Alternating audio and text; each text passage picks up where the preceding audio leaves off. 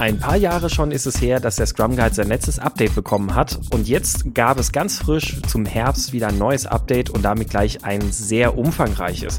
Der Scrum Guide wurde im Grunde genommen komplett einmal zusammengestrichen und größtenteils neu geschrieben, verschlankt, entschlackt und ja, auf das Wesentliche fokussiert.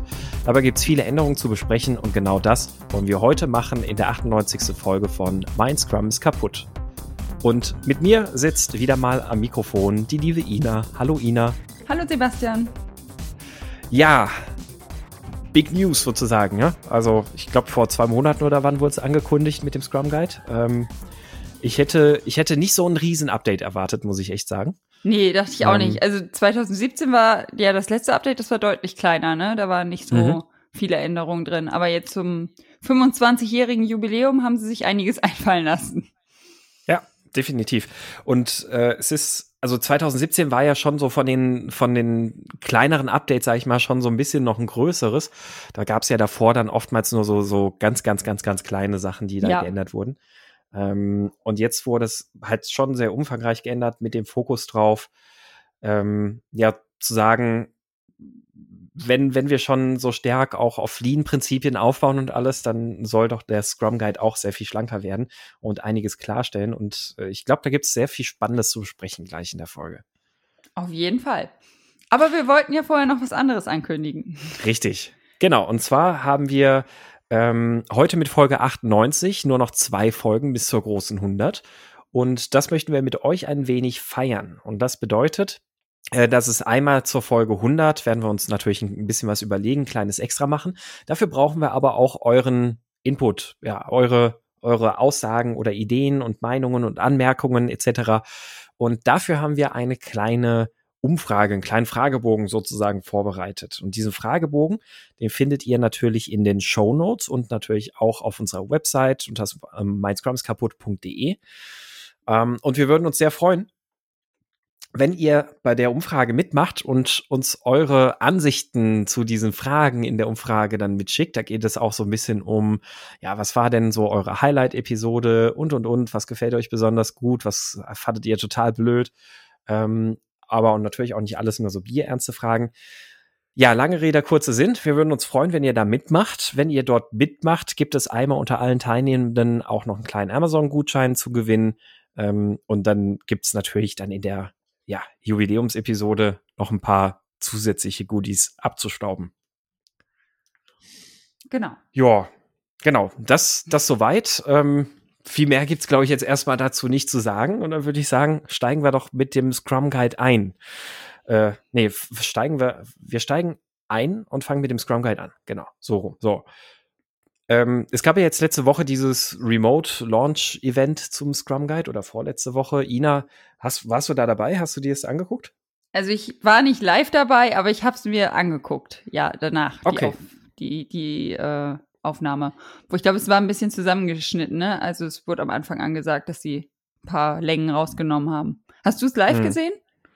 Ich habe es live angefangen zu gucken und ich muss aber gestehen, ich habe aufgehört. Irgendwann war hm, ich war, war vielleicht jetzt auch irgendwie nicht so ganz in der Stimmung, jetzt noch so bedingt durch die ganze Quarantäne und Freundin positiv und sowas, alles Situation. Ähm, aber es war auch irgendwie ein bisschen, weiß ich nicht, äh, ich, ich muss gestehen, ich fand es live irgendwie zäh. Ah, okay. Und dann, ja, vielleicht haben sie es deswegen zusammengeschnitten. ja, es kann gut sein. Und dann habe ich mir gedacht, ach komm, dann liest du dir den Scrum Guide einfach durch und ähm, dann, dann findet man ja auch noch mal so ein bisschen. Also ich hatte mir am Anfang natürlich kurz äh, die die ersten Minuten so vom vom Jeff und vom Ken angehört, ähm, so was ihre Leitgedanken eigentlich waren zu dem ganzen zu der ganzen Überarbeitung. Ähm, und das war für mich jetzt erstmal irgendwie das Relevanteste. Ja, genau. Also da ja, dann, das würde ja auch noch so ein bisschen mit, mit Scrum-Stories und so, also mhm. so ein bisschen feierlich umrahmt, nenne ich es mal. Also das hat ja auch nicht alles direkt auf den, mit den Guide zu tun gehabt. Eben, ja. Ähm, und du hattest eine schöne Frage auf Twitter gestellt und äh, ich würde mit der Frage auch gerne einfach mal anfangen und äh, dir diese Frage mal rüberwerfen. Was, was war denn so für dich jetzt an dem umfangreichen Paket von Änderungen des Scrum Guides oder nee, Moment, bevor wir da einsteigen, bevor ich diese Frage stelle, vielleicht auch nochmal, um alle abzuholen, auch wenn ihr das hier und da vielleicht schon ein bisschen mitgekriegt habt oder auch schon selbst durchgelesen habt, dass wir vielleicht einmal noch ganz kurz zusammenfassen, was, was ist denn jetzt so mit dem Scrum Guide Update passiert. Also die haben tatsächlich den gesamten Scrum Guide wirklich, muss man sagen, größtenteils neu geschrieben. Ne? Ja. Also da sind ja so ein paar Formulierungen haben sie übernommen, also so ein paar Sätze sind irgendwie mit, mit rübergezogen. Äh, wurden mit übernommen, aber im Großen und Ganzen ist es ähm, ja komplett entschlackt irgendwie auch. Ne? Also es, er, er, hat eine etwas andere Struktur, er ist äh, sehr viel schlanker. De deutlich kürzer, von 19 auf äh, 13 Seiten. Also mhm. ja. Ja, sechs Seiten rausgegangen und ich finde, muss man echt sagen, hat ihm gut getan. Also mir, mir ist erst so beim Lesen jetzt von dem, vom neuen Scrum Guide, dem kürzeren Scrum Guide aufgefallen, wie viele Sachen unnötig umständlich formuliert waren im alten. Ja, das stimmt. Also ja, es war eine gute Idee sozusagen, genau. Ja. Und ähm, einer der Leitgedanken, der auch noch mit dahinter stand, das kann man eigentlich auch schon direkt mit dazu sagen. Also beim Scrum Guide ist es ja so, dass man sich immer schon versucht hat zu orientieren, so was sind denn aktuelle Entwicklungen, was passiert da gerade so in der Welt, wie wird Scrum verwendet und sowas alles und dass man das halt versucht, auch im Scrum Guide entsprechend zu reflektieren oder wiederzugeben. Und ähm, jetzt ist ja in den letzten, sagen wir mal, fünf bis zehn Jahren das Thema Skalierung auch wirklich ein großes Thema geworden. Also inzwischen ist es ja fast normal, dass mehrere Scrum-Teams an einem Produkt arbeiten. Ähm, und auch dem hat man natürlich ähm, sich gewidmet und hat auch erstmals jetzt wirklich explizit im Scrum Guide an mehreren Stellen auch da, dazu Bezug genommen. Also geht mehrfach an vielen Stellen darauf ein, äh, was denn ist, wenn es um mehrere Teams geht, die an einem Produkt arbeiten. Und äh, da es nachher auch, wenn wir gleich ein bisschen mehr in die Details gehen, noch so ein, zwei Sachen, die ich da gerade in dem Kontext auch super spannend finde. Ähm, ja, aber so viel erstmal zum Scrum Guide. Aktuell liegt er noch ausschließlich in der englischen Version vor. Äh, es gibt die 2020er Variante. Ah, nee, Quatsch, nein. Ich sehe gerade auf der Website, die 2020er Variante ist schon in einigen Sprachen erschienen, noch nicht in Deutsch. Das heißt, ähm, jemand, der oder die dem Englischen nicht so mächtig ist, muss leider aktuell aber trotzdem noch mit der englischen Variante äh, Vorlieb nehmen. Aber ich bin mir sicher, dass es da bald eine Übersetzung geben wird. Ja, obwohl ich finde, also ich bin ja jetzt auch nicht jemand, der wahnsinnig viel in Englisch konsumiert und man kann den aber echt ganz gut so runterlesen. Also das, mhm. ja, das kriegt man schon hin. ja. Also, doch. Es sind ja auch nur 13 Seiten. es sind ja auch nur 13 Seiten, richtig. ja, aber dann, ähm, ja, dann, dann fangen wir jetzt mal mit deiner Fragestellung an und ich reiche dir da mal direkt den Ball über. Was ist denn für dich jetzt wirklich das große Highlight am am neuen Scrum Guide? Ja, also für mich ist das äh, das Product Goal, dass das jetzt eingeführt wurde.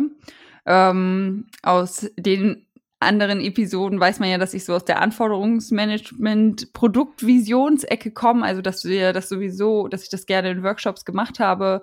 Ähm, am Anfang, wenn sich ein Projekt neu findet, damit man halt ja diese Vision vor Augen hat, wo man gemeinsam hinläuft. Und ich finde es super, dass das jetzt auch im Scrum Guide seine Ecke gefunden hat. Und da das, also ist, es heißt ja da Product Goal, wird ja auch darauf eingegangen, ähm, warum es, also jetzt nicht im, im Scrum Guide selber, sondern das habe ich da in der, dieser ähm, Aufnahme wird darauf eingegangen, äh, warum sie es nicht Vision genannt haben, sondern Goal, weil es halt ähm, ja deutlich konkreter ist und, und nicht so schwammig ist wie eine Vision und ähm, ja, sie das passender fanden in dem Umfeld. Und ähm, ja, finde ich, finde ich irgendwie super, dass das mit dem Inkrement, also mit dem für das Team verbunden ist, das Product mhm. Goal. Und dass man dann Magst ein Commitment für das Product Backlog hat. Ja, also, Entschuldigung. Ähm, ich finde das Product Goal vor allem auch insofern extrem sinnvoll, weil es ähm, sie machen damit sehr viel konkreter, auch was es jetzt mit dem Backlog damit zu tun hat. Also das, das Product Backlog ist halt noch viel stärker jetzt an diesem Product Goal ausgerichtet, was ich, was ich gut finde. Ähm, und es beschreibt halt auch, also vielleicht, vielleicht können wir das auch noch mal so in ein, zwei Sätzen versuchen, irgendwie mal wiederzugeben, falls du ergänzen möchtest, äh, das, das Product Goal. Ähm, das, das Product Goal hat eben das Ziel, einen, ähm, ähm, ja, einen, einen Zielzustand in einem gewissen Zeithorizont zu beschreiben. Also zu sagen, äh, unser Produkt soll bis zu einem gewissen Zeitraum, also ohne den jetzt äh, eindeutig oder ganz konkret festlegen zu müssen, ähm, soll es so und so aussehen, ganz konkret. Ja. Und das äh, Product Backlog soll das entsprechend widerspiegeln. Und ich finde es halt sehr schön, wie sie das Product Goal dann dementsprechend auch an vielen Stellen wiederverwenden. Also beispielsweise so bei der Pflege vom Product Backlog ähm, und auch beim, beim äh, Beginn des, der, der Sprintplanung, äh, dass, dass wirklich alles sich irgendwie an diesem Product Goal ausrichten lassen muss und dass dieses Product Goal ein gemeinsames, ähm, im Englischen sagen sie Objective, ich weiß jetzt gerade nicht, was so ein passender Begriff wäre im, im Deutschen. Ähm, ja, ein, ein gemeinsames Ziel, eine gemeinsame ja. Vereinbarung. Ja. ähm, von der nur eine existieren kann. Ja, das heißt, wenn ich, wenn ich andere Produktziele verfolgen möchte, dann muss ich mir entweder überlegen, so, cancel ich jetzt mein bestehendes Product Goal, weil das nicht mehr so wichtig ist, ähm, oder muss ich das erst erledigen? Und das finde ich halt schön, dass sie damit auch viel mehr Fokus ins Product Backlog bringen, weil du kennst solche Product Backlogs wahrscheinlich genauso gut wie ich, in der sich 50 verschiedene Sachen finden, ähm, die alle auf unterschiedlichste Sachen einzahlen. Ja, ähm, genau. Aber nicht, nicht unbedingt so auf ein ganz konkretes Produktziel, sondern ja, da ist dann halt so die, die, das ist dann so die Ideenablage, die Sammelstelle für ganz viele Wünsche von, von Stakeholdern und sonst was alles. Ähm, und dann versucht man das alles irgendwie so ein bisschen so zu verhackstücken und macht in einem Sprint dann irgendwie 15 Sachen, weil man möglichst viele Stakeholder bedienen will. Aber auf ein konkretes Produktziel zahlt halt, weiß ich nicht, dann vielleicht nur ein Drittel von dem, was man macht, wirklich ein. Ähm, und so finde ich es halt toll, dass, dass das so stark in den Vordergrund gerückt wird, auch, auch bei der Pflege von Product Backlog, beim Beginn der Sprintplanung, wo man, wo man alle Punkte nochmal gewissermaßen hinterfragen soll, wie zahlen die auf unser Product Goal ein, ähm, um halt wirklich zu sagen, okay, dein Product Goal ist jetzt zum Beispiel, keine Ahnung, was, was wäre ein gutes Product Goal? Ha, gute Frage. Ja, das, ähm, mhm. das haben die ja auch ähm, versucht da irgendwie rüber. Ich fand die Beispiele, ich, mir fallen sie jetzt auch gerade nicht ein, aber ich fand die Beispiele auch gar nicht so gut. ähm, da, da haben sie sozusagen Metaphern gebracht, sozusagen, äh, ich möchte abnehmen, um mich wieder mhm. gesund zu fühlen und so. Und dann sind einzelne Sachen, ich mache mehr Sport, ich esse mich, ich, ich ernähre mich gesünder. Zwar nicht mal mhm. aus der, kein reales Product Goal, nenne ich es jetzt mal. Mhm. Also um okay. den Sinn zu verstehen, schon gut, aber Okay, aber ja. dann im übertragenen Sinne wären das dann wahrscheinlich solche Sachen wie, mh, hm, weiß ich nicht, wir möchten die äh, Conversion Rate auf unserem Shop um 10% steigern. Ja, genau. Also ein realistisches, messbares Ziel. Ja. Mhm. Ja, also. und dann, dann kann ich natürlich halt verschiedene Sachen implementieren und umsetzen, die, die darauf einzahlen. Das sind ja dann sowohl User-Interface-Änderungen wie was weiß ich, was nicht alles, was da irgendwie damit reinkommt. Ähm, ja, oder wir, wir möchten so und so viel mehr, weiß ich nicht, Umsatz machen oder unser Produkt soll äh, so und so viel Prozent mehr Nutzer haben und sowas. Genau. Ja, gute aber, Frage. Also aber, ich, ich habe mir jetzt gerade auch noch keinen Kopf gemacht, das irgendwie vorbereitet, muss ich gestehen. Ähm, Wäre mal interessant, wenn, wenn ihr Hörer da draußen da ein paar Ideen für gute Produktziele habt. Weil ich kann mir vorstellen, wenn wir jetzt gerade so drüber sprechen, ähm, dass das vielleicht erstmal wieder genau eine ähnlich schwierige Situation hervorrufen wird wie mit dem Sprintziel. Ja. Äh, wo sich, wo sich bis heute die, die meisten Scrum-Teams irgendwie schwer tun, gute Sprintziele zu formulieren. Aber diese ganze Fokus Fokussierung auf das, äh, wo, wozu, also dass man halt im Großen das ganze äh, Product Backlog auf das Product Goal ausrichtet und dann ja wieder den, ähm, das Sprint Backlog auf das Sprint Goal. Also das, ich, ich fand das echt eine super Entwicklung. Ähm, dass man, ja, und also da war ja auch das Beispiel, wurde genannt, dass wenn man ähm, das, das am, am coolsten wäre, wenn man sozusagen im Backlog sind dann nachher noch irgendwie 20 Items offen, aber man hat das Product Goal trotzdem erreicht. Also weil man einfach verstanden mhm. hat, worum es geht und einfach äh, als Team gemeinsam daran gearbeitet hat, dieses Ziel zu erreichen und nicht einfach nur ähm, die Items nach und nach abzuarbeiten. Und ähm, das, ja, das fand ich einfach so, das, das fand ich richtig cool. Also, mhm. ja, weil im Endeffekt, also das war auch immer das, was wir was, was ich versucht habe in der Produktvision oder was ja der Sinn einer Produktvision ist, dass man gemeinsam in eine Richtung arbeitet. Und ja, wie gesagt, finde ich super, dass es jetzt hier Bestandteil ist des Guides. Ja. Also ich finde auch, also gerade gerade Thema Fokus. Ja. Ich, ich glaube, das, da kann man das irgendwie ganz, ganz, ganz kurz zusammenfassen mit dem Stichwort. Ähm, es, es packt halt oder es, es, es zwingt einen zu sehr viel mehr ähm, Fokus. Also Genau. sich, sich wirklich Gedanken zu machen, das Product Backlog, das muss sich alles daran ausrichten.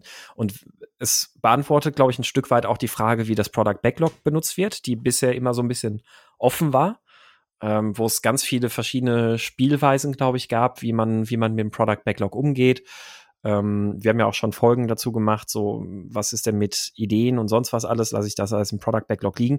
Und jetzt ist halt relativ klar, so ein Product Backlog ist, ähm, kann eigentlich niemals eine unendlich laufende Liste sein, ähm, weil dann würde sich mein Ziel die ganze Zeit verschieben. Ja, sondern stimmt. wenn ich ein, ein erreichbares äh, Produktziel definiert habe, dann muss ich das irgendwann halt auch erreichen können oder sagen, ich kann das nicht erreichen und muss mir ein anderes Produktziel definieren.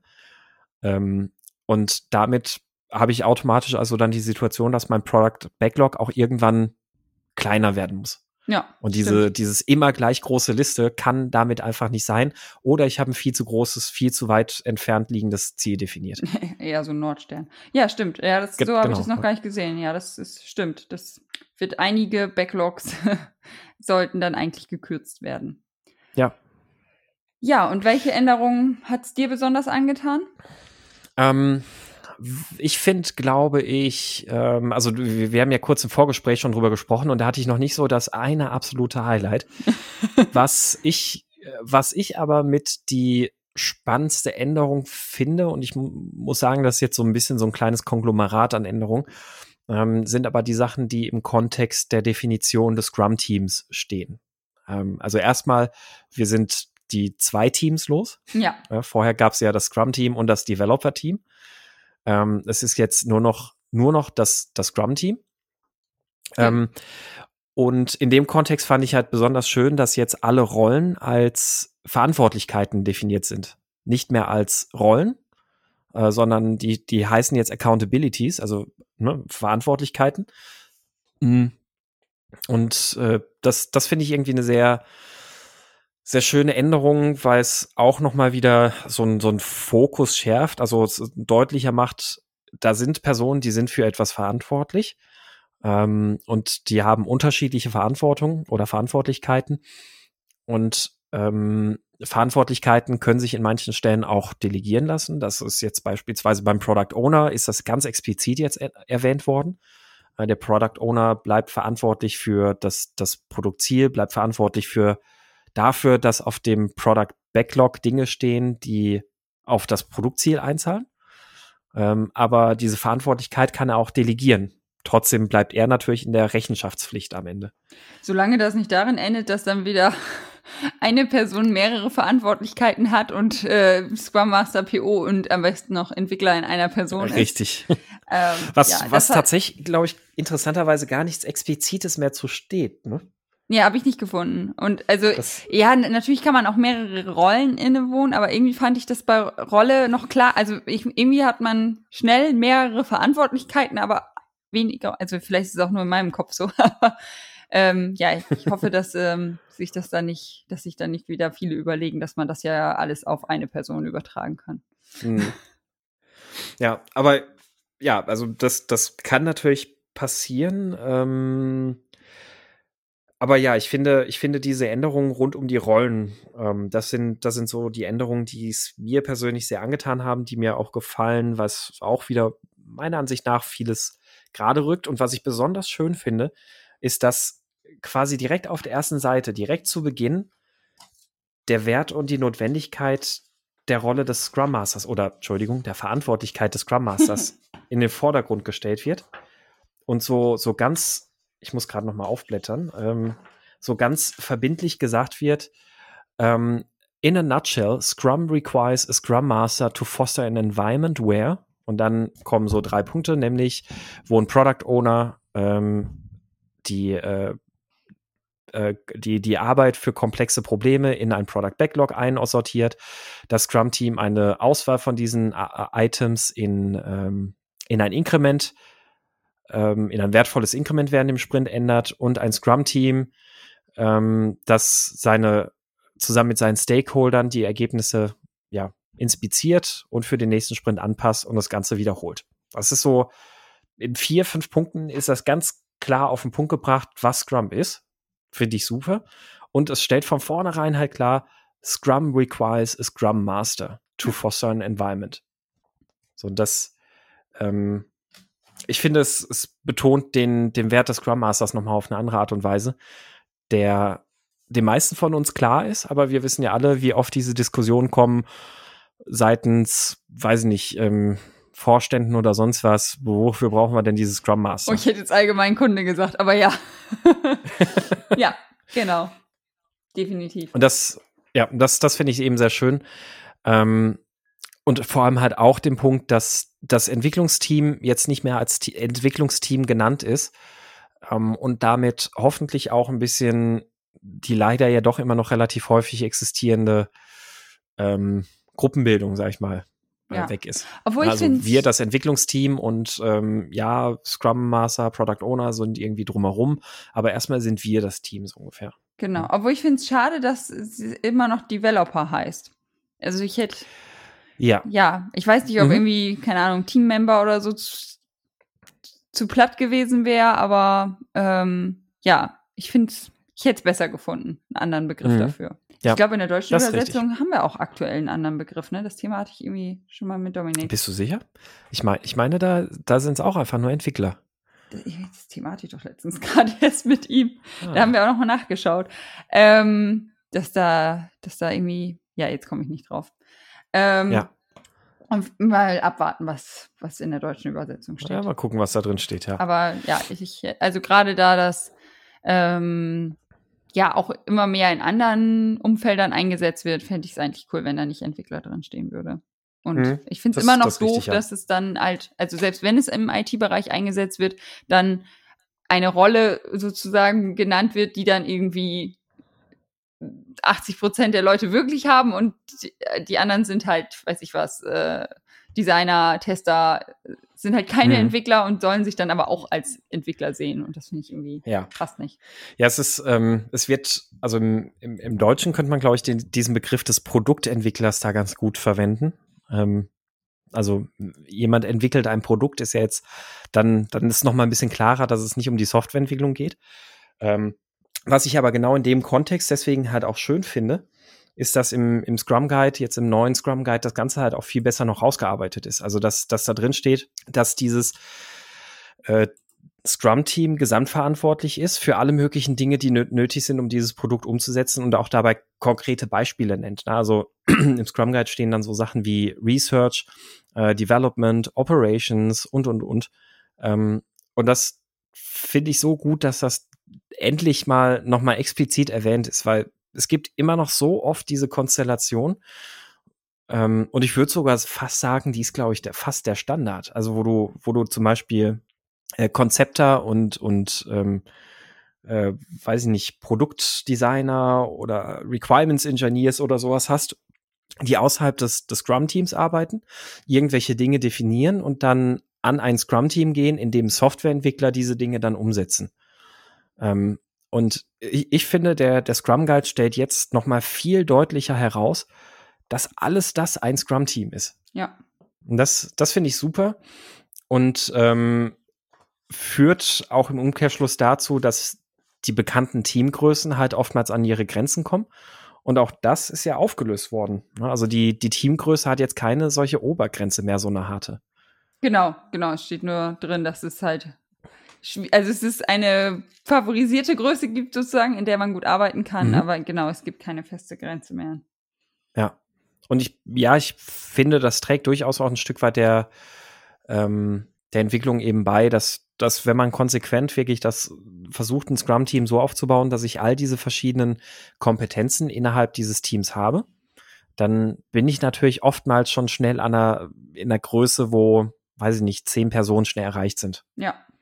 Ähm, Das, das ist dann aber auch okay und dann finde ich es gut, dass man da jetzt dann nicht mehr so diese harte Grenze hat, wo man dann sagen muss, ja, da machen wir jetzt einen Cut. Auch wenn man sich natürlich bewusst sein muss, kleinere Teams kommunizieren meistens besser und effektiver.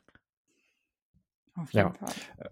Und ähm, einen letzten Punkt, so vielleicht noch im, im Kontext Rollen, den ich noch besonders schön fand. Ähm, vielleicht ist es noch nicht der letzte Punkt, aber den ich jetzt gerade so von den, von den Highlight-Dingen sozusagen, die mir, die mir ähm, auf der Zunge liegen, noch besonders herausstellen möchte, ist, dass der Begriff des Servant Leaders ich rausgeflogen ist. Ich gerade nachfragen, wie du das findest. Ja, cool. Das äh, finde ich, finde ich gut, weil so sehr ich den Begriff auf der einen Seite mochte, so unklar ist er den meisten Leuten. Ähm, es ist so ein, so ein schönes Bild gewesen, so eine schöne Metapher im Grunde genommen, die sie damit ausdrücken wollten. Ähm, aber ich habe es auch in Trainings immer wieder gemerkt, wenn man, wenn man den Leuten dann gesagt hat, der Servant Leader, also ein dienender Führer, dann waren die Leute, die konnten damit nichts anfangen. Es, ähm, also dann, dann hat man natürlich irgendwie dann so, so Diskussionen dazu dann entsprechend äh, geführt und hat das dann versucht, ein bisschen zu veranschaulichen an verschiedenen Beispielen und sowas alles. Aber grundsätzlich ist der Begriff halt trotzdem nie greifbar gewesen. Und jetzt wird im Scrum Guide halt schon sehr deutlich gemacht, dass der Scrum Master eine Führungsverantwortung hat, äh, insbesondere gegenüber der Organisation. Obwohl ich sagen muss, der Begriff True Leader jetzt sich auch noch nicht so von alleine ja, ja, ja, also ja. ich bin erstmal gespannt, was sie, was sie daraus, also ob das einfach so ja. übernommen wird. Das, das, das stimmt, ja. Also, ich meine, der, der True Leader ist jetzt, glaube ich, ja weniger der Begriff. Es ist halt, ja, so dieses Rausstellen. Ja, es ist halt eine echte Führungskraft. Ja, das stimmt. Äh, die, die hat, hat Führungsverantwortung. Ähm, und dass man, mh, hm, was ich schön finde daran, wie das auch rausgestellt ist, gerade so hinsichtlich der äh, Organisation, also welche, welche Berührungspunkte der Scrum Master mit der Organisation hat, um ähm, ja, um, um da halt entsprechend zu, zu wirken, also eben äh, auch mit den Stakeholdern und allen zusammenzuarbeiten. Und was ich auch schön finde, ist, dass der Scrum Master nicht mehr verantwortlich für die Beseitigung von Impediments ist, ähm, sondern es, es heißt jetzt causing the removal of impediments. Also es, er im Grunde genommen das, was natürlich den meisten schon vorher auch die Lesart war. Er ist dafür verantwortlich, dass es passiert, dass es stattfindet. Ähm, aber es ist halt jetzt deutlicher gemacht, dass er nicht, also dass, dass er nicht derjenige ist, der die Impediments beseitigt. Ja, dass er nicht ähm, jede Maßnahme war, umsetzt, sozusagen, genau. Richtig, genau. Und das war bisher in den Scrum Guides nicht immer ganz so deutlich rauszulesen. Ja, die Rolle haben sie insgesamt, finde ich, deutlich besser jetzt. Mhm. Also ja, auch dieses, dass sie, dass er nicht nur aufs Team wirkt, also es war ja vorher auch so am Rande, dass er auch auf die Organisation wirkt, aber es ist jetzt deutlich besser hervorgehoben. Mhm. Und ja. Also, also wo, wo, wo ich noch wahnsinnig spannend finde, da würde mich jetzt mal interessieren, wie, wie du das siehst. Ähm, ist der Aspekt, dass da drin steht, der Scrum Master ist verantwortlich für die Effektivität, also nicht Effizienz, Effektivität des Teams. Und jetzt ist dieser Punkt für mich gewissermaßen selbstverständlich gewesen, muss ich wirklich sagen. Ähm, ich weiß aber, dass äh, ja, dass in vielen Unternehmen ähm, und ich befinde mich gerade in einem solchen Unternehmen, äh, dass, dass es um dieses Thema ähm, wahnsinnige Diskussionen schon gab. Also da, da, da wo, also gab es in dem Unternehmen schon von deren Seite aus eine, eine Rollendefinition, wo es heißt da, diese Rolle ist verantwortlich für die Effektivität des Teams. Ähm, und das hat riesige Diskussionen ge äh, gezogen, ähm, weil naja, wenn du in einem klassischen Umfeld bist natürlich und äh, bisher immer sehr hart irgendwie an eindeutigen Sachen gemessen wurdest, ähm, dann haben die Leute halt jetzt auf einmal Angst gehabt, dass sie, dass sie messbar gemacht werden. Mhm, okay. Also das und, ist, ähm, also die ja. Mitglieder, die Teammitglieder haben Angst gehabt. Nee, die, die Scrum Master. Ach so. Ach so, dass, ach, wenn ihr Team nicht effektiv ist, dass, ähm, mhm, genau, ja. Ja, aber es gehört ja irgendwie schon auch zum Hindernisse beseitigen und ja, wie du schon sagst, ähm, das hat für dich eh immer dazu gehört.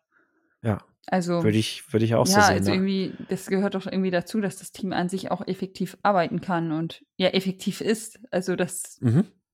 Ziel vor Augen hat, zusammen agieren kann, kommunizieren kann, keine Hindernisse hat, nicht jeden Tag über irgendwas, ich weiß über die Organisation, den Kollegen, weiß ich wen herzieht. Äh, ja, doch, ich finde, es gehört dazu. Mhm. Ja, sehe ich auch so. Also dann ja. ist es da, glaube ich, eher so ein, so ein Problem. Konzernangst. ja. Konzernkultur. Ich bin gespannt, wie, in wie vielen ähm, Firmen da an dieser Stelle jetzt Effektivität mit Effizienz durcheinander geworfen wird. Ja. ja. Ja, also das, das sind eigentlich so die, die Aspekte bei den Rollen. Ähm, Ich Mhm. gucke gerade noch mal ganz kurz in meine Notizen, was, was da besonders vielleicht noch mal herauszustellen wäre. Aber ich glaube, was, was die Rollen an sich angeht, ähm, sind das eigentlich die, die Dinge, die, ähm, die ich besonders interessant fand. Ähm, beim Development-Team, genau, also nicht, äh, Entschuldigung, nicht Development-Team, sondern bei den Devs, bei den Developers. das musst du noch üben. Mhm. Muss ich tatsächlich noch üben. Ähm, was ich da schön fand, ist, dass, ähm, dass da ein Satz explizit drin steht, äh, the developers hold each others accountable as professionals. Ähm, das ist ja so ein, so ein Punkt, den kennt man auch als den Five Dysfunctions. Also, was zeichnet ein gutes Team aus? Naja, dass man sich gegenseitig in die Verantwortung nimmt und auch mal sagt, hey, das entspricht nicht unseren Standards. Ähm, äh, wir, wir, wir wollen hier, ja, also man, man nimmt gegenseitig Verantwortung in die Hand und ähm, lässt nicht, ähm, weiß ich nicht, ähm, lässt nicht irgendwelche Sachen einfach liegen, weil man sich denkt, oh, wird sich schon jemand drum kümmern und sowas alles. Ähm, und ich finde es schön, dass dieser Satz da nochmal explizit Erwähnung drin findet. Äh, ich weiß noch nicht, ob er einen großen Effekt haben wird am Ende, aber ich finde es gut, dass er drin steht. Ja, das ist ja, das ähm, finde ich ja sowieso, ob diese gesamten Änderungen, ob das einen Effekt hat. Also Mhm. ich habe jetzt auch schon ein paar Stimmen gehört. Also erstmal, dass es natürlich für alle, die die irgendwelche Scrum-Schulungen anbieten, jetzt erstmal mega Arbeit ist, alle Benamungen und solche Sachen zu ändern. Ähm, und ich habe auch schon Tweets gesehen, ja, kann ich trotzdem Scrum machen, auch wenn mir die Änderungen im Scrum Guide egal sind. Und ähm, ja, also im Endeffekt ist es, also das Mindset und, und dahin, also klar ist das ein, irgendwo ein Rahmenwerk, aber es und, und ähm, es soll eine Hilfestellung geben, aber ob das jetzt wirklich für, für Teams, die schon gerade Scrum machen, ähm, ist es vielleicht nochmal so ein Gedankenanstoß, zum Beispiel mit dem Product Goal, aber ob es dann sonst so große Änderungen gibt jetzt für bestehende Teams, weiß ich gar nicht. Mhm. Das ist eine interessante Frage. Ähm, ich glaube schon, dass es einen gewissen Effekt haben wird, weil ich kann mir sehr gut vorstellen, dass sich in vielen Teams ein paar Sachen vielleicht ein bisschen anders etabliert haben, als, ähm, als es vielleicht grundsätzlich vorher auch schon hätte sein sollen, aber vielleicht jetzt durch den Scrum Guide 2020 äh, vielleicht noch ein bisschen expliziter wird, dass man da vielleicht so ein bisschen irgendwo auf der falschen Bahn war.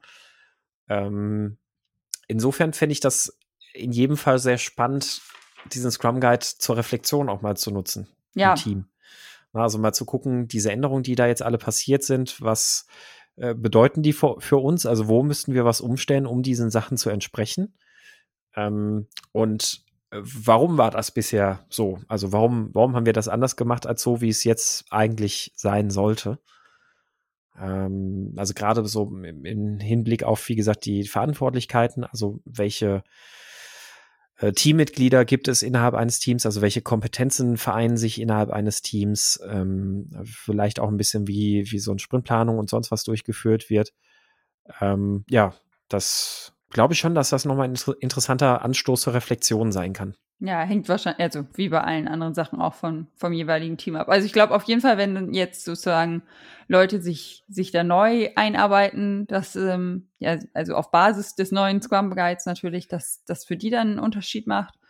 Ähm, obwohl da er, also der längere Version von 2017, da ist ja deutlich mehr auf, ähm, ja, das, das, wie man Sachen macht, äh, eingegangen. Und ich glaube, dass das teilweise auch eine Hilfestellung war.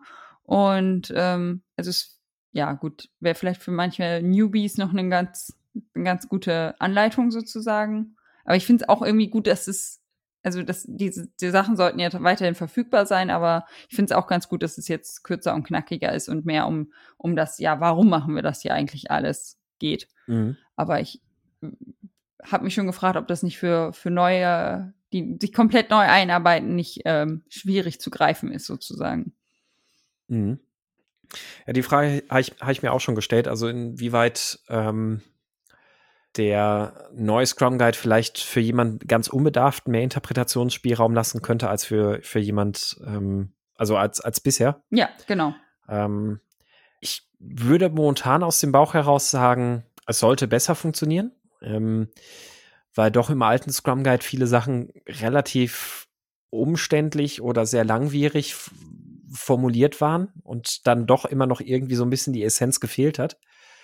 Und ähm, wenn man, wenn man sich die Sachen dann im neuen Scrum Guide anguckt, dann sind die, weiß ich nicht, die sind in zwei, drei Punkten abgehakt oder abgefrühstückt und sind besser auf dem Punkt, finde ich, als ganze Abschnitte, die vorher im Scrum Guide äh, in der alten Variante standen. Ähm, ich glaube, ich glaube, so ein Beispiel war, äh, ich, ich glaube, das, das war zum Beispiel beim Product Backlog auch so eine Sache. Äh, ich habe es gerade nicht, nicht direkt vor Augen. Also beim, beim Product Backlog, da stand im alten Scrum Guide relativ viel ähm, was jetzt im neuen äh, Scrum Guide im, ja, weiß ich nicht, was sind das, vier, fünf Absätzen geschrieben ist.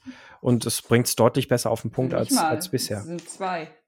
Achso, da noch Commitment. Ach ja, ja, stimmt, genau, richtig, genau. Da, genau, dann, dann, dann kommt das Commitment halt noch mit dazu. Mhm. Ja.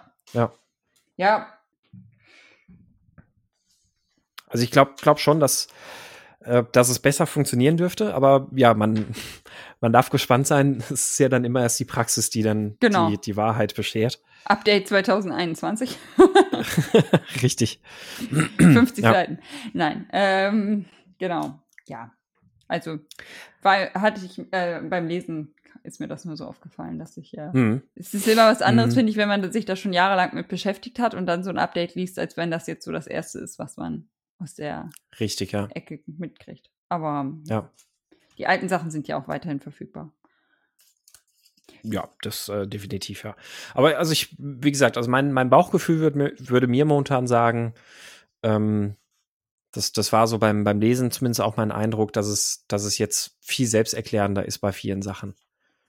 Ähm, aber ja, man, man wird erst mit der Erfahrung dann sehen, wie es, wie sich tatsächlich dann auswirkt. Wie findest du ähm, die Umbenennung oder die, die Einführung von Selbstmanagement statt äh, vorher Selbstorganisation? Ja, das, äh, den, den Punkt hatte ich auch gerade jetzt vor Augen. Ähm, äh, ehrlich gesagt, ich, ich weiß es noch nicht so ganz. Also die, die Intention ist mir, glaube ich, klar. Also, dass man ähm, dass man sagt, ja, selbst managed trifft es insofern besser, weil die Teams ja einen bestimmten Zielzustand der Selbstorganisation anstreben. Ähm, hm. Ich äh, weiß es nicht, muss ich sagen. Ich weiß es selbst nicht. Ähm, wie, wie siehst du das hin?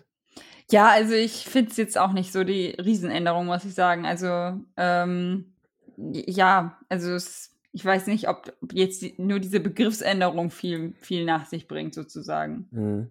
Ähm, wurde ja schon spekuliert, ob das zu mehr Spannung in, in manchen mhm. hierarchiestarken Organisationen führt.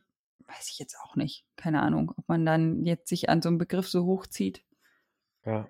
Ähm, also ich, ich weiß auch nicht, ob jetzt Selbstmanagement wirklich mehr suggeriert, also dass man jetzt, sage ich mal, auch mit Teammitglieder einstellt und, und entlässt, was du vorher bei der Selbstorganisation vielleicht eher nicht so, also weiß nicht, ist das für dich, umfasst das mehr? Also umfasst das dann solche Dinge und vorher nicht? Ist das, das, das ist eben genau der Punkt, wo ich, wo ich mir gerade so, so unsicher bin. Genau, also ich weiß, weiß ich nicht, ob das, ähm, oh, ich, oh, weiß ich nicht, ist das Haarspalterei? Ähm, keine Ahnung. Ähm, weil unterm Strich finde ich ist sowieso, also es ist klar, dass das Team so, so selbst ja, organisiert oder also wie möglich irgendwie agieren soll, sozusagen. Und ich finde dann, jedes Team äh, findet dann seinen Platz in der Organisation und äh, wie weit es halt da die Möglichkeiten zulassen, was, was das Team auch schon leisten kann, welche Strukturen im Unternehmen gelten. Und ich, ich finde es jetzt schwierig, dass man das an einem Begriff ja mhm. so hochzieht, weil ich meine, wenn, wenn jetzt also, dass überhaupt nicht im Unternehmen vorgesehen ist, dass ein Team selber Mitglieder feuern kann und einstellen kann, dann wird sich das jetzt an diesem Begriff nicht ändern. Also mhm. könnte natürlich trotzdem äh, das Product Goal sein sozusagen, aber ähm, ja, weiß ich nicht. Also ich, ich, ich könnte mir halt vorstellen, dass selbst managed die das vielleicht ein bisschen klarer macht in gewissen Firmen. Also auch, auch da wieder einfach so ein bisschen diese, diese Erfahrung oder die ähm, Beobachtung, die ich gemacht habe, dass halt viele Leute mit dem Begriff selbst organisiert erstmal nicht so viel anfangen können, dass sich das sehr chaotisch anfühlt im ersten Moment. Ja. Ähm, selbst managed vielleicht ein bisschen deutlicher ist, weil man dann eher noch an so gewisse Management-Tätigkeiten denkt. Also jetzt nicht durch unbedingt zwingend durch einen Manager, aber so, was, was muss dann denn ein Team managen? Ne? Und das vielleicht, vielleicht ist das von der Begrifflichkeit ein bisschen greifbarer für manche. Keine ja. Ahnung. Ich, ja, ich, kann auch kann nur sein. spekulieren. Genau. Ähm, aber ich, ich hatte in dem Punkt aber auch nicht so viel rein interpretiert bisher, muss ich sagen. Ja. Also wenig Euphorie von uns. kann man so sagen. Euphoriewertung drei von zehn Sternen. ja, genau. drei von zehn Euphories. Dann ist bei mir definitiv äh, die Euphorie höher bei, ähm, dass beim Sprintplanning jetzt neben dem Was und ja. dem Wie auch das Wozu und Wofür dabei ist. Ja. Mehr Sterne. Ja. Voll. Äh, acht, acht Euphories auf jeden Fall. nee, finde ich, finde ich auch super. Ähm, vor allem, dass, dass Sprint, die Sprintplanung damit so dreigeteilt wird eigentlich, ne? Ja. Ähm, und wir hatten ja vorhin schon gesagt, das Sprintziel ganz oft für alle so, so ein, ah, hm, wie sollen wir jetzt ein Sprintziel formulieren und ah, voll schwierig, ah, weiß ich nicht. Ähm, und jetzt wird das explizit zum ersten Teil gemacht, ne? Ja. Genau. Jetzt, jetzt wird als erstes verlangt, und aber ich, ich finde das voll gut, weil jetzt wird halt gesagt, im, im ersten Teil Sprintplanung muss erstmal beantworten, warum ist dieser Sprint wertvoll? Was erreichen wir mit diesem Sprint? Und das ist noch unabhängig von irgendwelchen Anforderungen, die ich dann definiert habe oder sonst irgendwas, sondern sagt einfach erstmal nur, mit diesem Sprint, was wollen wir da erreicht haben für das Produkt? Es zwingt einen noch viel mehr in diese Perspektive. Denk mal einen Schritt weiter, wie dein Produkt dann aussehen soll. Ähm, und äh, dann, dann erst holt es dich dazu ab, dass du sagst, so, jetzt müssen wir uns überlegen, ähm, was bekommen wir, was bekommen wir in dem Sprint dann umgesetzt, das auf dieses Ziel einzahlt. Genau, also löst ähm, sich echt von diesen einzelnen Items so, ne? Also dass man wirklich ein, eine gemeinsame Richtung hat. Ja. Also, und da bin ich echt gespannt, was die konkrete Umsetzung in den meisten Teams angeht. Ähm, weil das, weiß ich nicht, ich würde jetzt mal aus dem Bauch raus sagen, das ist vielleicht eines der häufigsten Themen, die man irgendwie immer wieder mitkriegt, die wir, die wir hier im Podcast von äh, Zuhörern irgendwie angesprochen bekommen, die man auf Konferenzen mitkriegt, dass man in Trainings und sowas da mitkriegt, wo die Leute immer sagen, ja, uns fällt schwer, ein Sprintziel zu formulieren weil wir schaffen es nicht, uns auf ein Thema zu konzentrieren für einen Sprint. Ja. Ähm, weil wir müssen ja immer verschiedene Seiten glücklich machen und sonst was alles.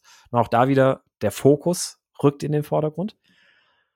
Und wo bisher, ich meine, wir haben ja auch hier im Podcast schon oft drüber gesprochen und haben gesagt, ja, ihr müsst stattdessen eher versuchen, dass ihr einen Sprint so plant, dass ihr euch an einem zielorientiert, an einem Thema orientiert und nicht kreuz und quer plant und irgendwie versucht, das Sprint-Backlog voll zu machen oder 50 Stakeholder glücklich zu machen und sonst was alles, was halt meistens ziemlich ineffizient ist wegen Kontextwechsel etc. Ähm, man, man sieht das meistens als so einen, so einen typischen Smell, wenn die, die Teamzusammenarbeit nicht richtig funktioniert, weil klar, warum soll sich das Team gegenseitig unterstützen, wenn man fünf völlig unterschiedliche Themen bearbeitet? Ja. Ähm, geht ja gar nicht, weil ich ich konzentriere mich auf meine Aufgabe und habe da nicht Zeit, mich in ein komplett anderes Thema noch mit reinzudenken. Und was halt bisher, bisher wurden, sag ich mal, wurden wir und in so auch den Trainings und sonst was alles, wurde dann immer gesagt, ja, das wäre eigentlich schön, aber. Und man hat das dann immer so ein bisschen damit abgetan. Ja, ich, wissen wir, ist der Optimalzustand, aber kriegen wir halt nicht hin, so ungefähr. Und jetzt wird es so eindeutig zwingend vorausgesetzt. Ja, ich finde es so, genau, ja. da, da bin ich gespannt. Also das, ich, ich glaube, ich glaube, es wird der Punkt sein im Scrum Guide, der am häufigsten ähm, äh, nicht erfüllt sein wird. Also ich dachte, dazu führt, dass die Leute jetzt kein Scrum mehr machen. nee, ich, ich, ich glaube, es wird einfach der Punkt sein, der am häufigsten ignoriert werden wird. Scrum Bud. Ja, genau. Also, ja, ich finde, und ich finde, es passt halt auch wirklich in sich total gut zusammen, ne, mit dem, also, ja, dass man jetzt Product Goals eingeführt hat, ähm, dass man da das als fester Punkt im, im Planning etabliert hat und dann diese Abstufung ähm, dass das Product Goal fürs Product Backlog ist, der Sprint Goal fürs Sprint Backlog und äh, die Definition of Done fürs Inkrement. Also wirklich diese Mhm. schönen drei Abstufungen. Äh, jeder, ja, das finde ich super. Ja.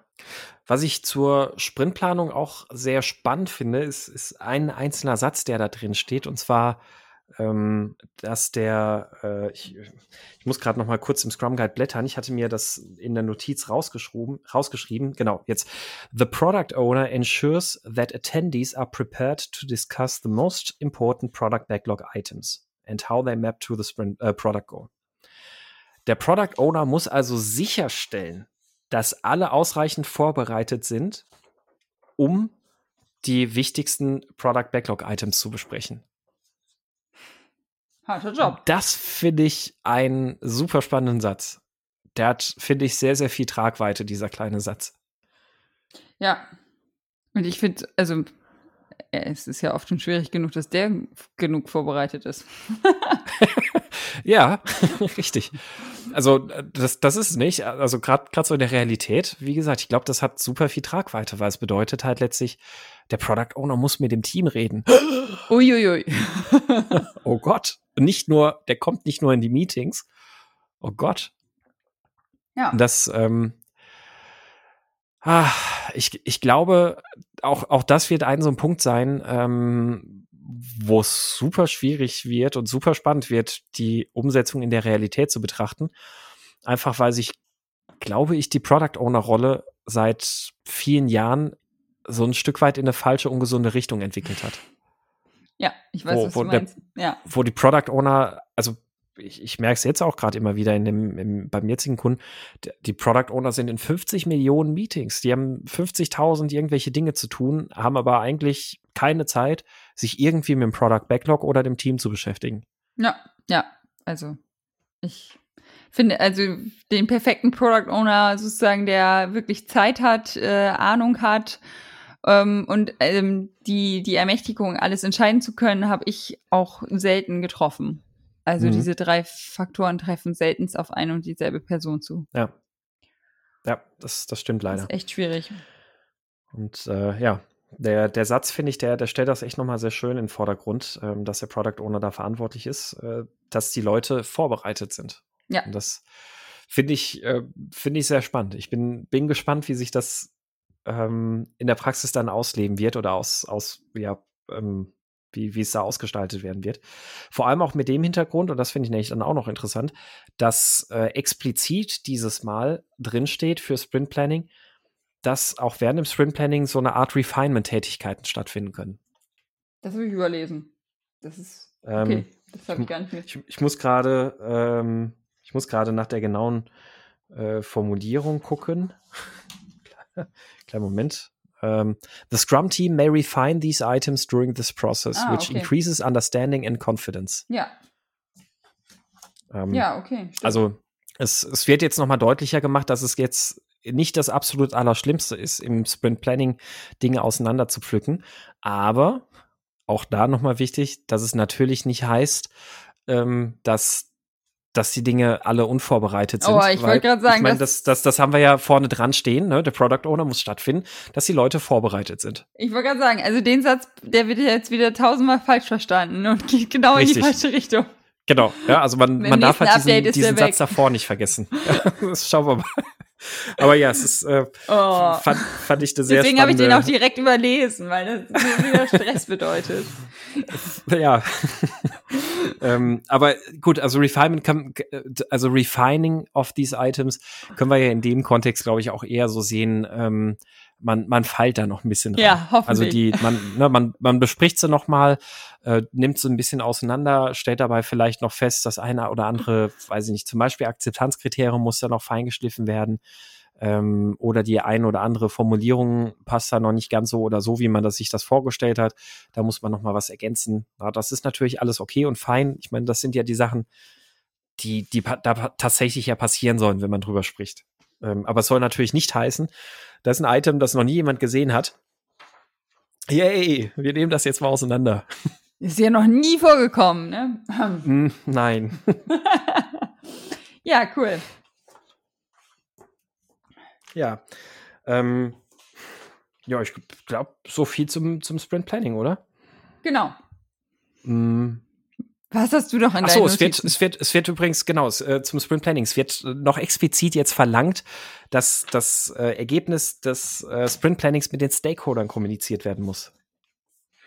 Das äh, Finde ich auch schön, dass gut. das äh, ja. Ja. sehr viel, sehr viel expliziter gemacht wird. Also insgesamt Stakeholder werden, finde ich, ähm, im neuen Scrum Guide noch sehr viel stärker einbezogen und ähm, an vielen Stellen immer wieder gesagt, das muss zusammen mit den Stakeholdern passieren.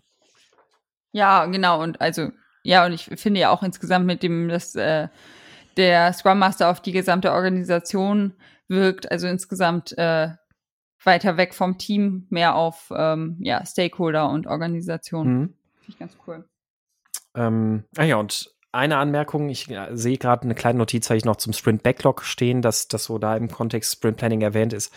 Nämlich, dass ganz explizit definiert ist, wie das Sprint Backlog nämlich jetzt aussieht. Das Sprint Backlog besteht aus dem Sprint Goal, aus den ausgewählten Product Backlog Items und dem Plan, wie man diese Product Backlog Items umsetzen möchte. Finde ich interessant, dass da jetzt eben so gesagt wird, dass ähm, dass äh, dieses, dieses Besprechen des Plans, also wie, wie wollen wir das jetzt ganz konkret umsetzen, das muss nicht zwingend in Form von Tasks sein. Das finde ich jetzt ganz gut. Also wir haben, wir haben ja auch schon mal äh, drüber gesprochen. Ich hatte auch dazu schon mal einen Talk auf der, auf dem Scrum Day, glaube ich, gehalten. Ähm, dass, dass im Sprint Planning immer viel zu viel Fokus auf die Task gelegt wird. Also, dass, dass man zusammensitzt, um Tasks zu schreiben, aber nicht zusammensitzt, um einen Plan zu erstellen. Ähm, und dann hat man plötzlich so äh, sich immer wiederholende Tasks, sowas wie äh, implementieren, dokumentieren, Deployment und so weiter. Ne? Und ähm, ja, alle sagen dann aus Sprint Planning total Zeitverschwendung. Äh, wir können ja auch einfach so Copy and Paste diese Tasks überall eintragen. Dann da war es mir in den letzten Jahren ja so wichtig, irgendwie darauf hinzuarbeiten und zu sagen, nein, es geht nicht um das Erstellen dieser Tasks, sondern es geht darum, einen Plan zu besprechen und auszuarbeiten. Und die Tasks, schön, wenn ihr die machen wollt, fein, die sind am Ende dann nochmal so eine Dokumentation eures Plans. Aber es geht darum, diesen Plan zu erarbeiten. Und das finde ich schön, dass das jetzt im, im neuen Scrum Guide noch deutlich herausgestellt wird indem man da sagt, for each selected product backlog item, the developers plan the work necessary to create an increment that meets the definition of done. This is often done by decomposing product backlog items into smaller work of items, smaller work items of one day or less. Ne? Ah, also okay.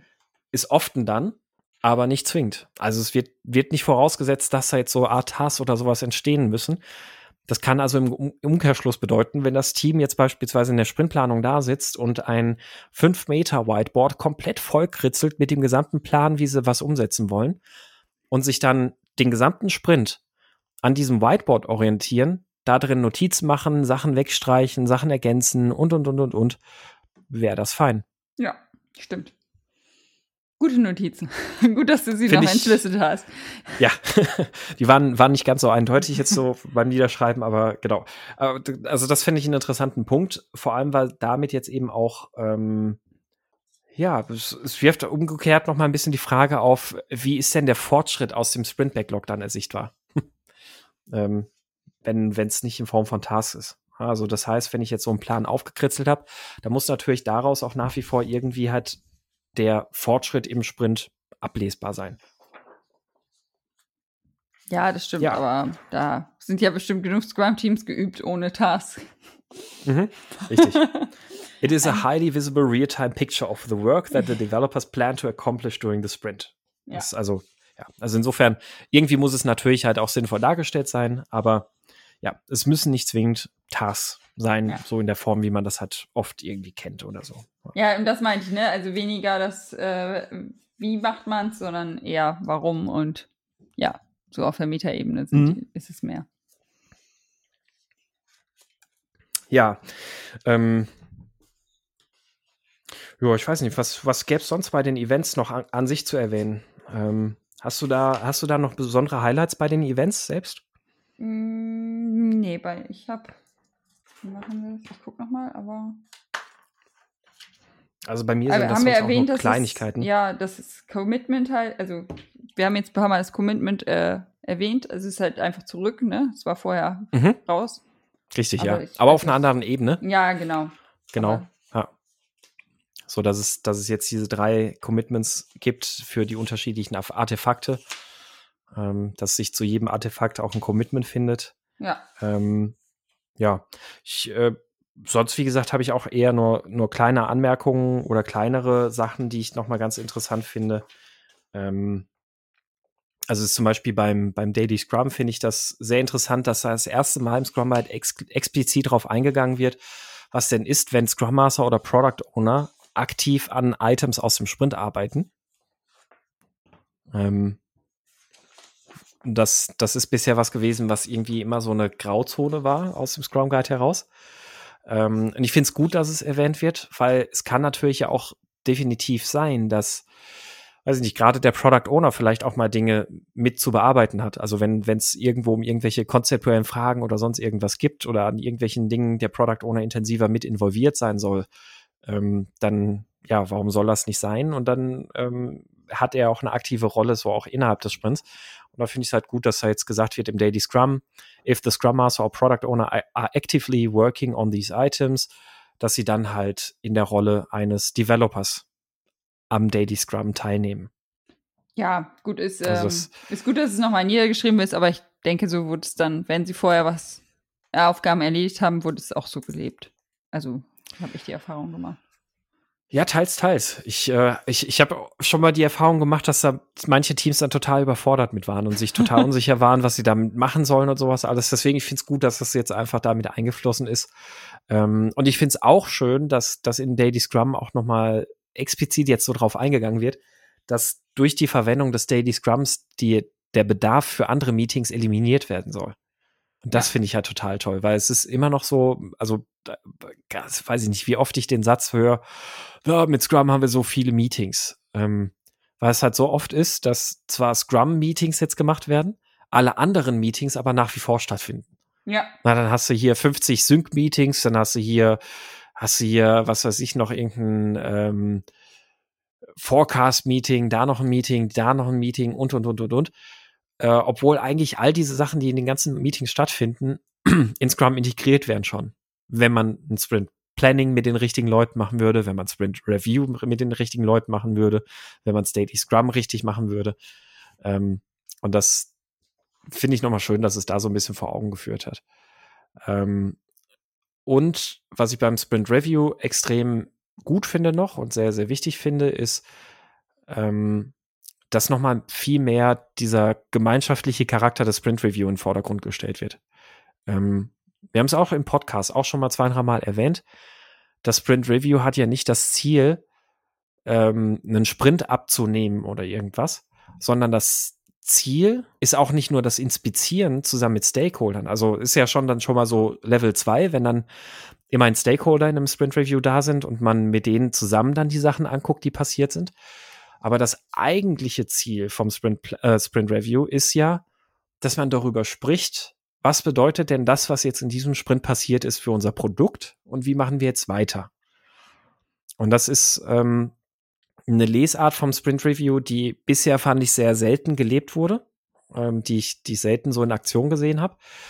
Und äh, ich finde es sehr schön, dass das jetzt im neuen Scrum Guide sehr viel expliziter ist, dass das wirklich sagt, ähm, dass das Sprint Review dient dazu, dass man eben betrachtet, was sich denn so in der Umgebung geändert hat und dass man gemeinsam mit den Stakeholdern und allen Anwesenden jetzt im Sprint Review dran arbeitet, was man als nächstes tun soll. Ja. Also collaborate on what to do next. Und das ist so, weiß ich nicht, das, das sehe ich so selten. Das habe ich bisher ganz, ganz, ganz selten in meinem echten Sprint Review gesehen.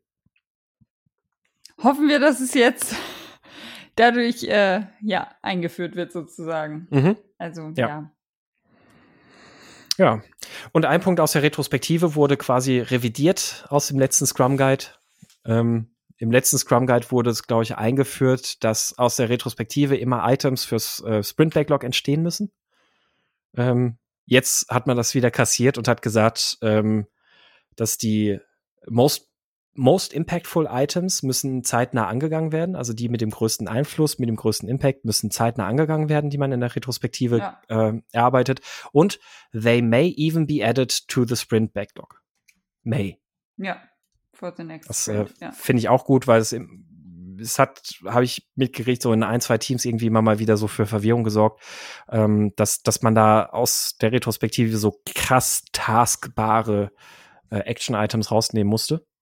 Ähm, obwohl es ja durchaus auch Dinge gibt, die auf einer höheren Ebene dann vielleicht auch irgendwie stattfinden, wo man das jetzt nicht im Sprint-Backlog abbildet oder sowas.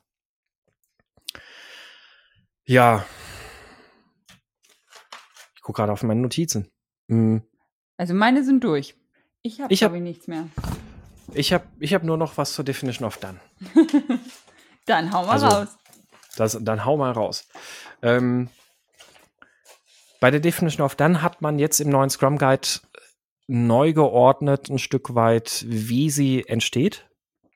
Das war vorher nie so ganz klar. Es gab dann oftmals auch durch diese unterschiedlichen Team-Definitionen so dieses Verständnis, ah ja, aha, die Definition of Done wird vom Development Team erstellt und kann natürlich so vom Product Owner beeinflusst werden und sowas alles.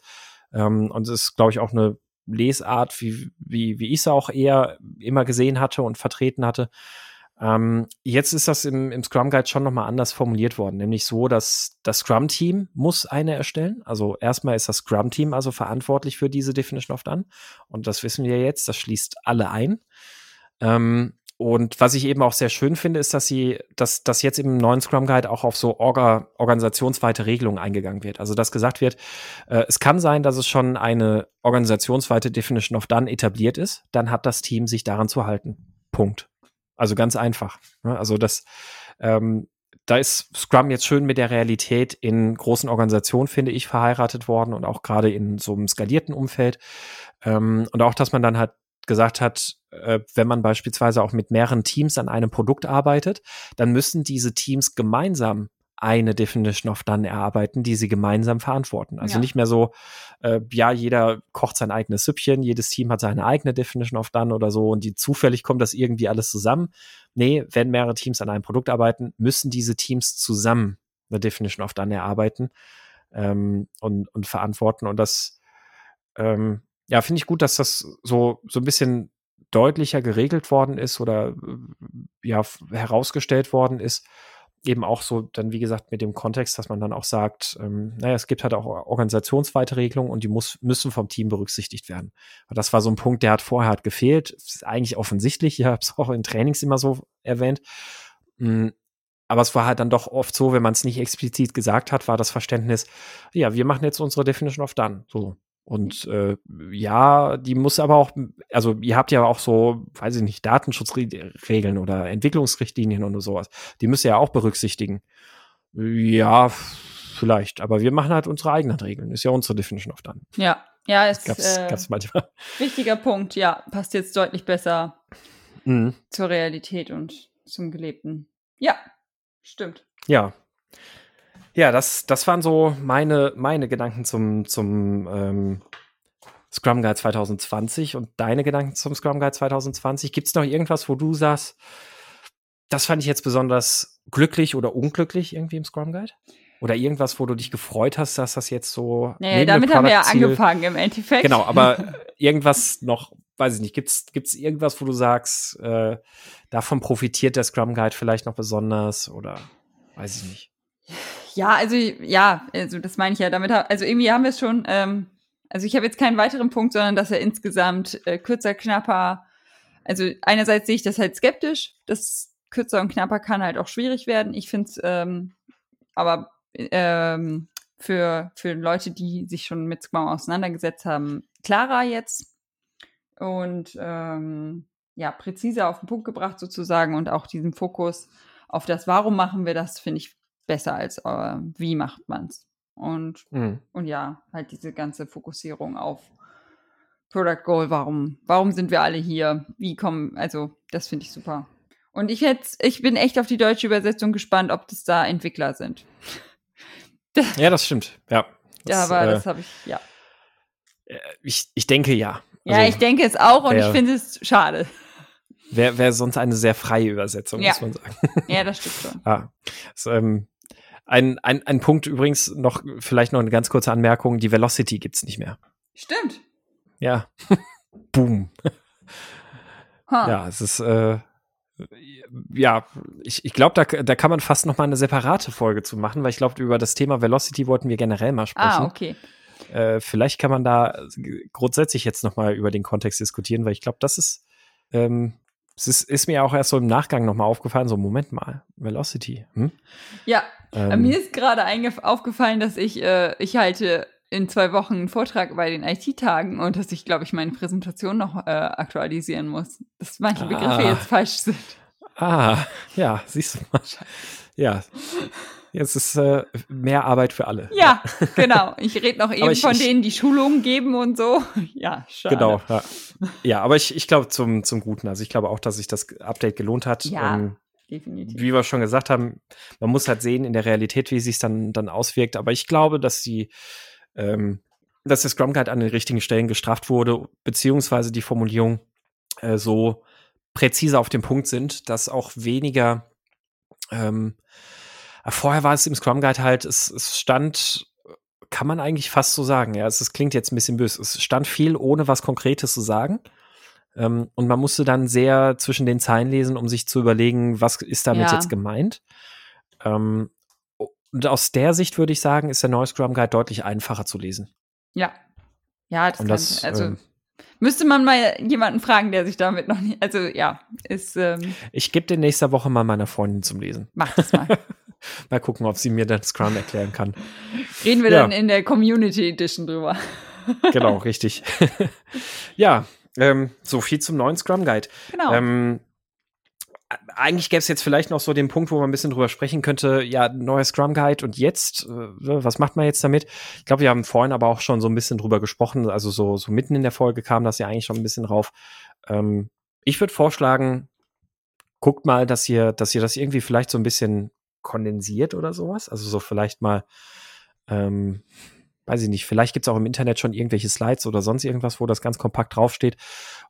Und nutzt es mal mit dem Team als Reflexions- Grundlage. Ja, das also finde ich eine gute äh, Idee. Finde es gut, ähm, über den Scrum Guide dann zu sprechen im Team. Also einerseits, weil es das Bewusstsein nochmal schärft und andererseits, weil man halt ähm, auch nochmal die Möglichkeit zur Reflexion bietet. Also gerade jetzt, wo durch die Formulierung ähm, viele Sachen nochmal anders gesehen werden können, ähm, vielleicht jetzt auch deutlicher werden, vielleicht jetzt erst manchen bewusst wird, ach so, Moment, dann haben wir das aber bisher falsch gemacht. Ähm, und deswegen nutzt die Gelegenheit zur Reflexion und besprecht das im Team, würde ich sagen. Ja, dann haben wir nur noch die Picks der Woche, ne? Der Pick der Woche. Möchtest du starten? Ich starte? Okay. Ähm, ja, kann ich machen. Äh, ja, mein Pick der Woche ist äh, von den ähm, Liberators. Äh, die haben ein äh, letztes Jahr schon einen Fragebogen veröffentlicht so zum Thema äh, Zombie Scrum. Also so ein äh, Fragebogen, wo du ein bisschen überprüfen kannst, quasi so ein Infection Tracker irgendwie gucken kannst, wie ähm, wie sehr ist mein Team denn infiziert? Bin ich, bin ich schon ein Zombie-Scrum-Team? Ähm, und äh, da haben auch viele Leute dran teilgenommen. Also Schwierige Begrifflichkeiten in 2020. Ja, Infektion und sowas 2020. ähm, es haben über 3000 Teams da inzwischen mitgemacht und auf Basis der Daten, die sie dabei so gesammelt haben, äh, haben sie das Ganze auch nochmal komplett überarbeitet oder aufgefrischt und einige Sachen auch da drin noch verbessert. Und ähm, finde ich wirklich interessant, den mal zu machen. Auch da wieder super Tool, um einfach mal eine Reflexion im Team zu machen. Also kann man auch schön als eine, eine Retrospektive beispielsweise nutzen. Und es ist äh, auch nochmal interessant, den Blogpost zu lesen, was so ihre Findings jetzt auf Basis der ganzen Daten waren, weil da, da hat sich auch ein bisschen was rausgestellt, ähm, wo, wo sie ja schöne Erkenntnisse einfach auch damit nochmal machen konnten. Und äh, ja, deswegen, das ist mein Pick der Woche die äh, Blogpost grundsätzlich erstmal dazu, wie sie diesen Zombie Scrum Survey verbessert haben äh, und an sich natürlich aber auch die Survey selbst. Ja, das klingt doch spannend, äh, besonders jetzt, äh, weil du ja eben auch schon meintest, ähm, dass man den aktuellen Scrum Guide nutzen kann, um, äh, um sich so selbst zu überprüfen, dann passt das ja, kann man da auch noch ein paar Ideen oder das konkret nutzen. Ja, mein Pick der Woche ist ähm, ein anderer Podcast, ähm, die Scrum Master Toolbox. Ähm, da kommt jeden Tag wird eine neue Episode veröffentlicht, die ungefähr 15 Minuten lang ist. Und da werden verschiedene Scrum Master oder agile Berater äh, aus der ganzen Welt interviewt. Und ähm, ja, die haben immer einen konkreten Plan, um welche Tage es an, also an welchem Wochentag es um welches Thema geht. Äh, also es gibt den äh, Team Tuesday oder den ähm, am Montag geht's äh, immer um, welche Fehler hast du gemacht äh, und was hast du daraus gelernt und solche Sachen.